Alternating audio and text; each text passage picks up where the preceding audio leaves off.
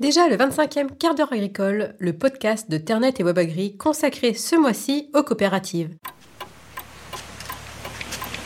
Le quart d'heure agricole. Le podcast qui vous donne une bonne excuse pour être en retard.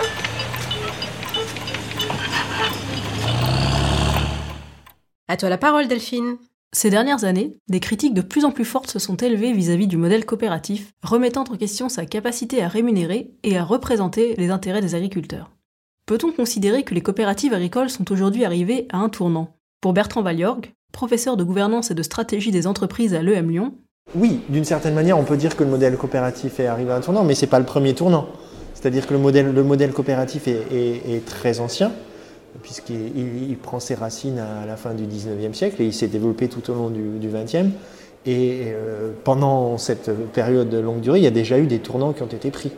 Les coopératives telles qu'on les connaît aujourd'hui sont très différentes de celles qu'on a connues il y a 30 ans, 40 ans et a fortiori 60 ans. Donc oui, là il y a un virage. Alors ce virage, il est, lié à, à plusieurs données, mais notamment une nouvelle donne climatique qui est en train de s'installer qui va euh, changer le visage de l'agriculture, qui va changer les pratiques agricoles. Et comme les coopératives sont le premier maillon dans nos systèmes alimentaires avec le maillon production, eh bien, elles sont directement concernées et c'est certain qu'il y a un virage à prendre. Et si le fonctionnement des instances de la gouvernance est remis en cause, c'est logiquement car ce sont elles qui sont en charge de la stratégie de l'entreprise, explique-t-il. Quand on a commencé à regarder de manière précise le fonctionnement des coopératives à partir de 2012, on a, quand même été surpris d'une certaine forme de manque de professionnalisme dans, la gouvernance de ces très grandes et très belles entreprises que sont certaines coopératives. C'est-à-dire qu'il y avait des choses qui fonctionnaient. Évidemment, elles n'en seraient pas là où elles en sont euh, si, la gouvernance avait été strictement défaillante. Mais il y avait aussi des carences en termes de, pratiques de gouvernance et, des questions qui nous semblaient euh, évidentes ou qui sont évidentes dans d'autres euh, schémas d'entreprise qui n'étaient pas présentes dans les coopératives et qui, euh, et qui pourtant euh, pouvait avoir beaucoup de sens. Je vous donne un exemple très concret. On, a souvent un comité des risques au niveau du conseil d'administration des, sociétés euh, anonymes, des sociétés cotées, des sociétés de capitaux.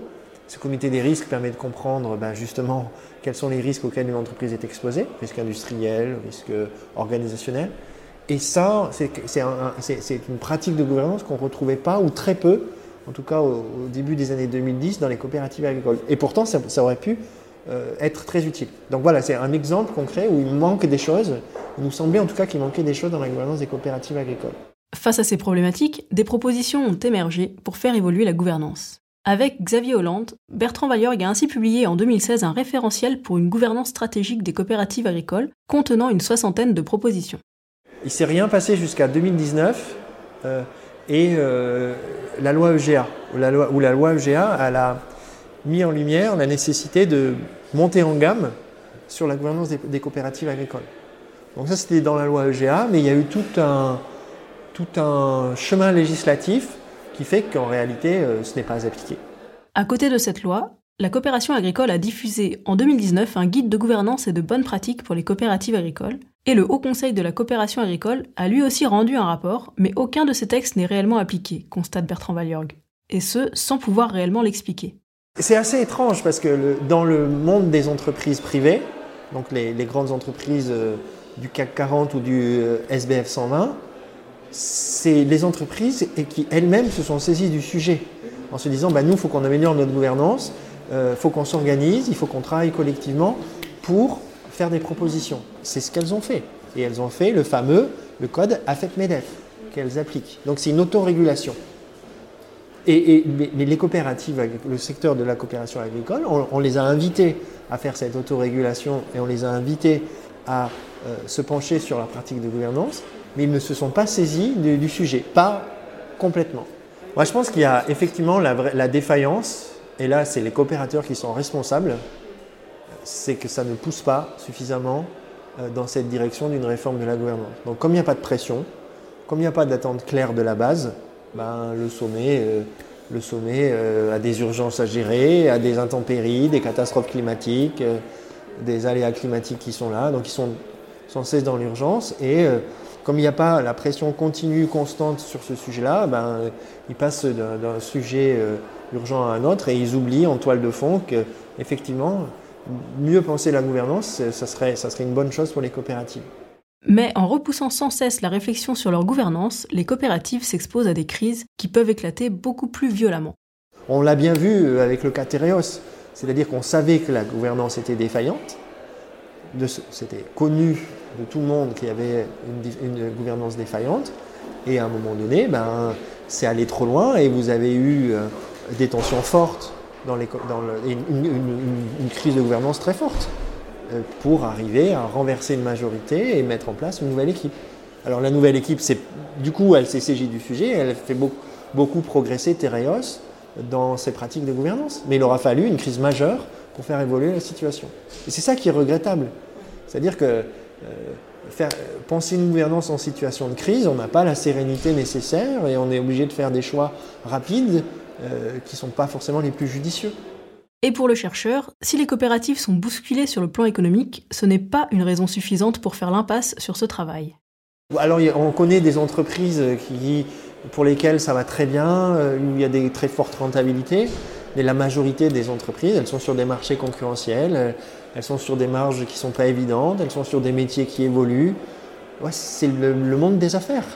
Euh, donc l'argument de dire oui, ben on a, on dans des priorités économiques, des priorités industrielles, ben oui, mais comme toutes les entreprises. Et, ce n'est pas une raison suffisante pour retarder le, fait de travailler le, sujet de la gouvernance. en tout cas, pour moi, ce n'est pas un argument. Au contraire même. Car en parallèle, la stratégie économique des coopératives agricoles est également mise à l'épreuve d'une concurrence accrue et des marchés fluctuants. À la fin des années 70, puis plus généralement dans les années 90, les coopératives ont pris le virage de la diversification et de l'internationalisation, sortant de leur métier de base de collecte et de première transformation pour bâtir des filières et s'internationaliser.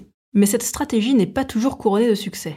On voit bien la logique qu'il y a derrière, mais pour réussir ces stratégies de diversification, il faut avoir un avantage concurrentiel. Il faut avoir des ressources et des compétences distinctives.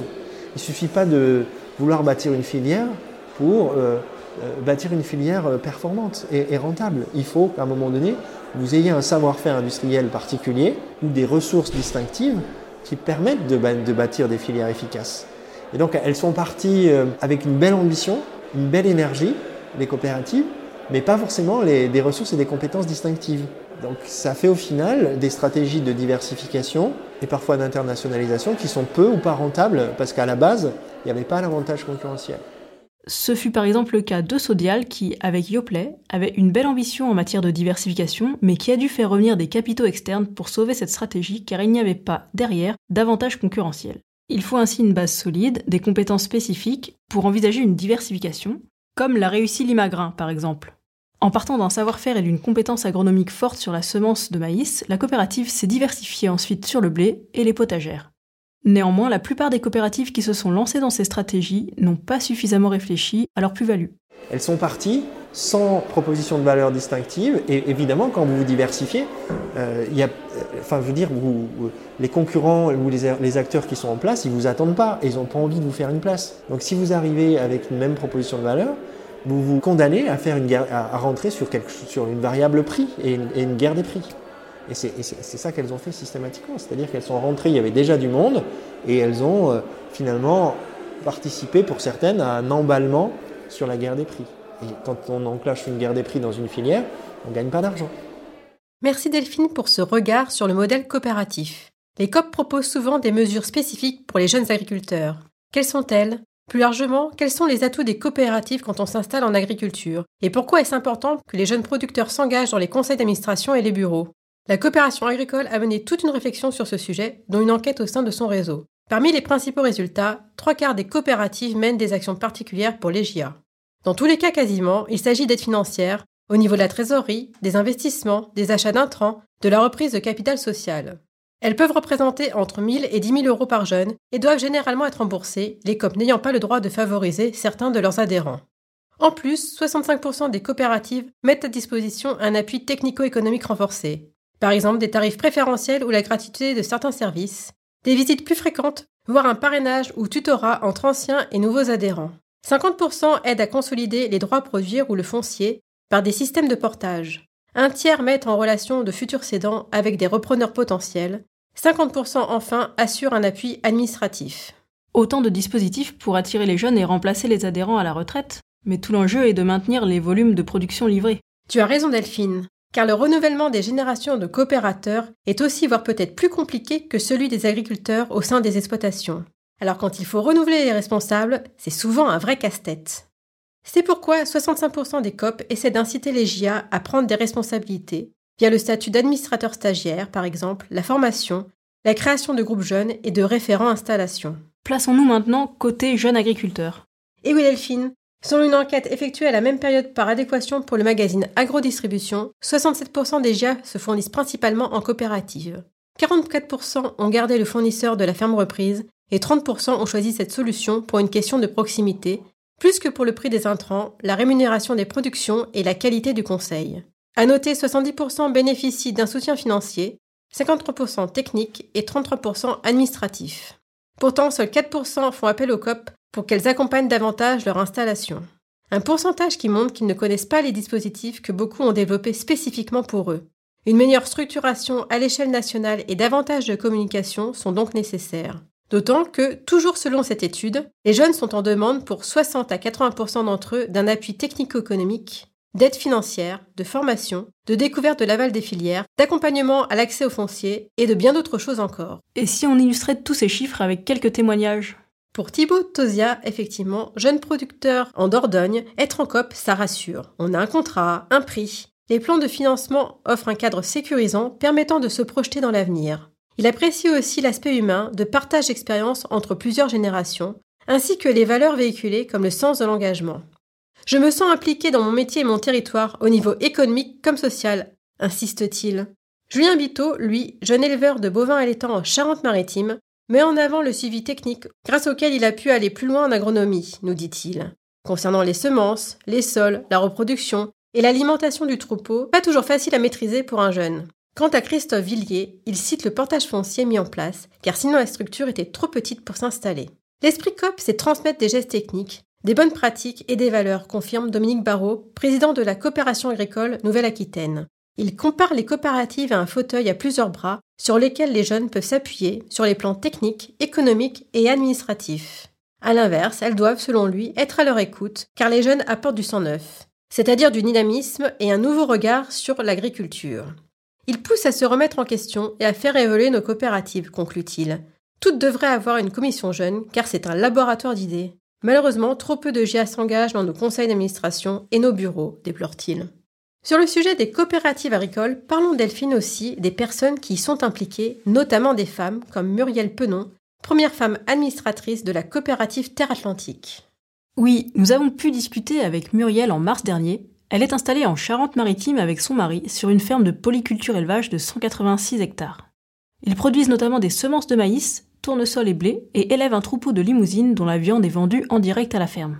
Même si les journées sont déjà bien rythmées, Muriel Penon donne de son énergie pour la place des femmes en agriculture, et notamment dans la coopération agricole. Elle a été marquée par sa mère, agricultrice aussi, qui travaillait comme son père sur l'exploitation mais n'a jamais eu de statut. Lors du dernier salon de l'agriculture, Muriel expliquait sur le plateau de Village Semence comment elle est devenue administratrice et aussi membre du bureau de sa coopérative. On l'écoute tout de suite.